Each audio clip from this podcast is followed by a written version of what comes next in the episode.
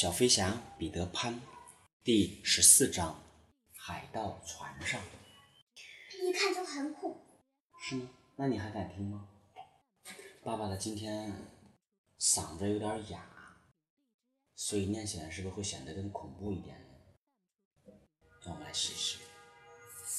吃水不深的骷髅号，知道什么是骷髅吗？骷髅就是就是那种人的骨骼。头骨。骷髅号海盗船的绿光斜照在基德海湾上。对了对了，我看真人真人版的那个电影，你知道上上那个船头前面有个什么吗？你猜？你猜？骷髅。骷髅头。海盗的旗子往往就是用骷髅嘛，用骷髅来做旗子，骷髅旗子。因因为他们他们很喜欢杀人。是吗？杀人。可能可能那就是想杀掉人人头。他们用那个旗子来吓唬别人，让别人害怕。一害怕了，往往就会输掉。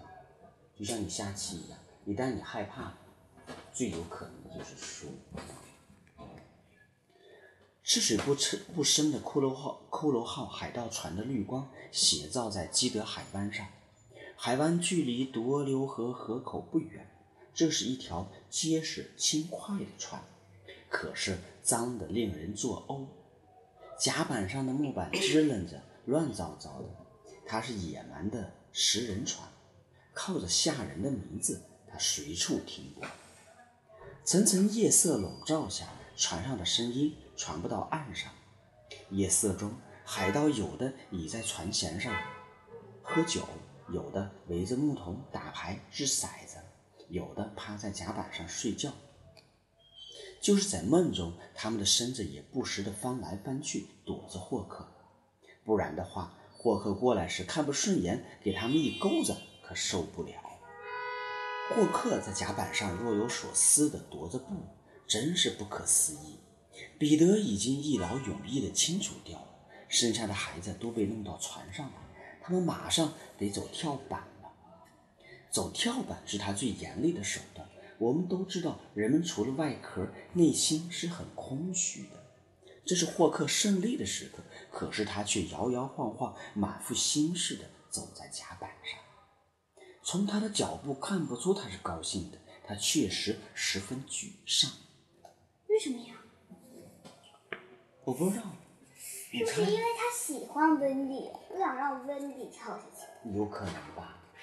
但我觉得也有一个可能是，当你战胜所有人的时候，没有对手的时候，其实人不一定是高兴的。可是，可是，我觉得在他之前，不是不是，温迪出来的时候，他想让温迪给他们当妈妈，是吗？嗯。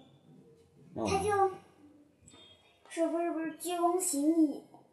很优雅，很绅士，是。看来他这真喜欢温迪。那我们待会儿继续往下看，好吗？看看能不能找到答案。每当夜深人静，他一个人在船上想事情时，他的孤独无人理解。只有他的手下围着他转的时候才好一点。可那些海盗不能算是人。霍克并不是他的真正名字，要是公开他真正的名字，会使整个国家一下子乱起来。但仔细看书的人。一定已经猜出来了。他曾经在一所著名的公立学校里上过学。他走路时还保留着学校里那种明显的垂头弯腰的姿势。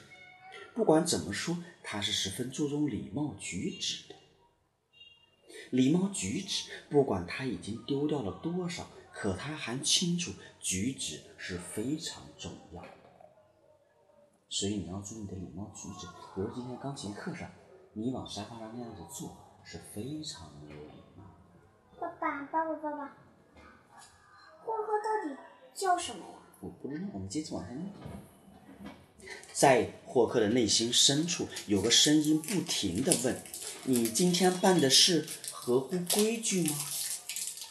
他的心灵被这个问题折磨着，好像有一把锋利的铁钳在撕裂他的身体。汗水顺着油亮的脸庞往下淌，滴落在紧身的上衣上。他不时地用袖子把脸上的汗水抹去，可是根本止不住。他突然有一种死的预感，就好像彼得那可恨的诅咒也上了船。霍克有一种模糊的感觉，要不是没有时间，他得来一篇临终演说。他手下的那些海盗们看他这阵子魂不守舍的样子，便松弛了，松弛了下来，围在一起跳起了酒神节舞，这使他振作起来。所有人类懦弱的痕迹全没有了。简直像迎面泼来一桶冷水！安静，混蛋！他喊起来，不然我就用矛砸死你们！大家顿时鸦雀无声。所有的孩子都用链子绑好了吗？不然会飞掉的。绑好了，绑好了，把他们都拉上来。除了温迪，其他的孩子都从船舱里被拖上来。孩子们在霍克面前站成一排，有好一阵子，他好像没感觉他面前站着一排人。他一副懒洋洋的样子，嘴里有一句没一句的哼着不成调的粗俗歌曲，手里捏着一副纸牌，嘴角的雪茄烟亮光一闪一闪的映出他的脸色。听好了，小鬼们，他的声音尖利。我要留两个人在船舱里做帮手，其余的今天晚上过跳板。谁愿意留下来？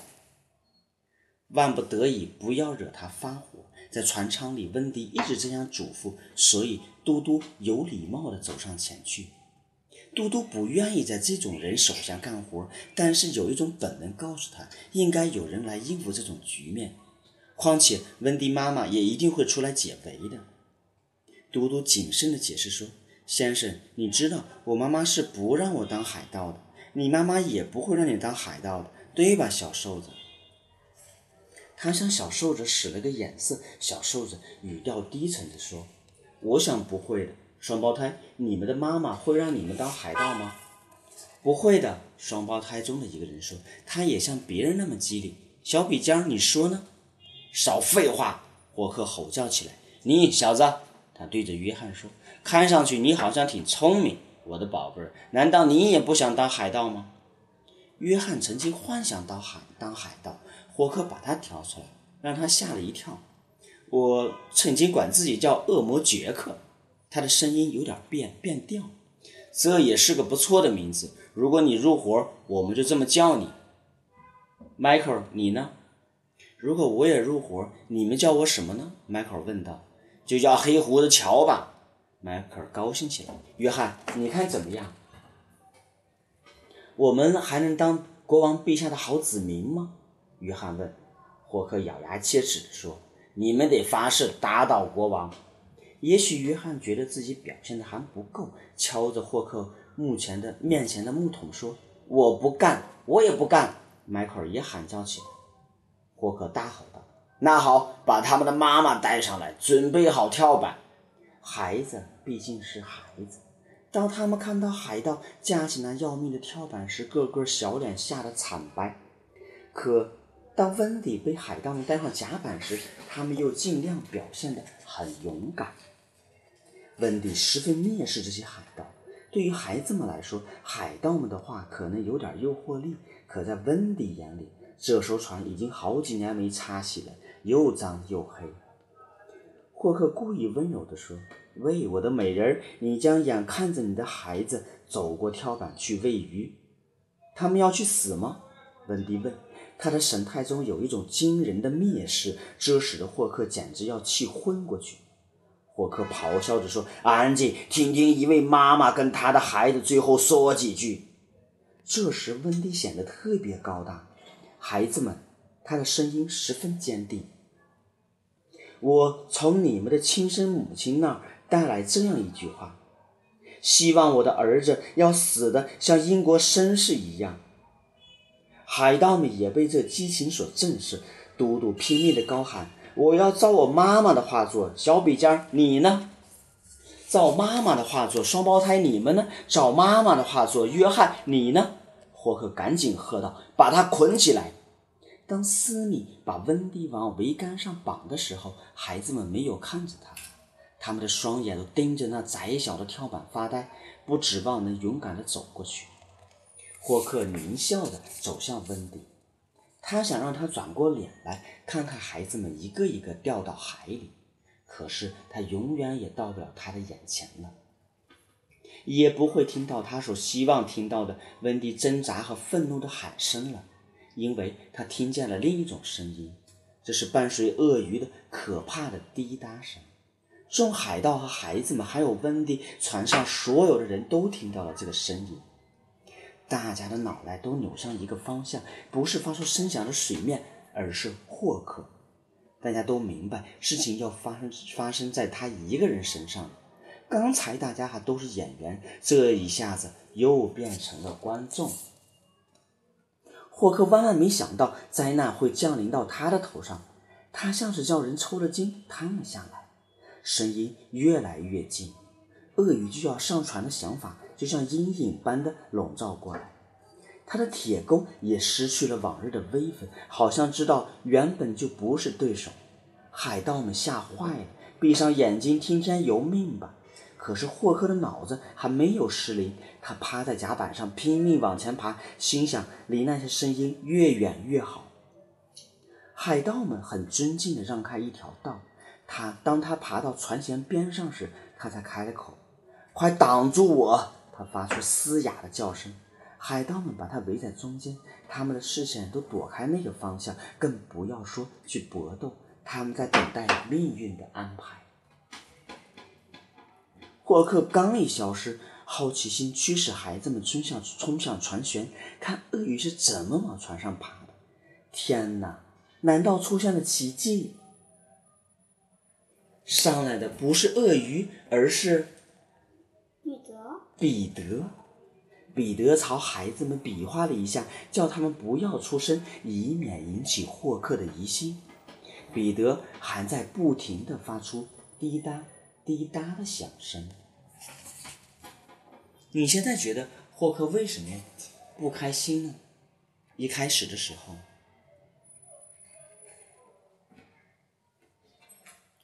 好好想一想，想不出来没关系。嗯，好好的想。是不是他觉得他没有自己自己对付彼得？没有，我觉得很可能是他觉得他没有对手了。他以前每天想着彼得要和彼得斗争，突然赢了彼得了，彼得没了。当然是他以为彼得已经没了，他反而觉得。生活还有什么乐趣呢？接下来他还能干点什么呢？有一个词儿叫“孤独求败”。